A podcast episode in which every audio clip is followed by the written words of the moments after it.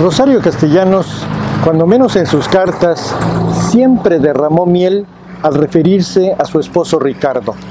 En las cartas le dice mi querido Ricardo o mi querido niño Guerra.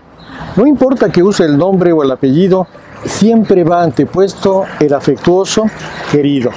Claro, no siempre fue así, pero aún cuando el trato no era tan lleno de miel, el tono que empleaba sonaba afectuoso.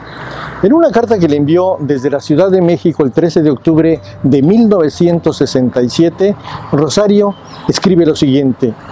¿Cómo te atreves, infecto, a suponer que he tenido sustos no estando tú aquí? A Rosario le dice infecto a su querido Ricardo. Si buscamos en un diccionario la definición de infecto, hallamos que esta palabra designa a alguien que está sucio o descuidado, cosa no muy agradable de escuchar.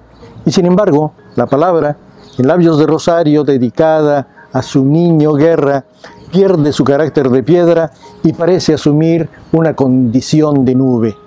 ¿Saben cómo termina la carta? El último párrafo inicia con una petición, en estos términos. Escribe mi vida, ya ves que aquí nomás tus chicharrones truenan y que te quiero mucho. Besos de Rosario. Hasta acá la cita. Le dijo infecto, pero le confirma que ahí, en su corazón, los únicos chicharrones que truenan son los del querido niño Guerra.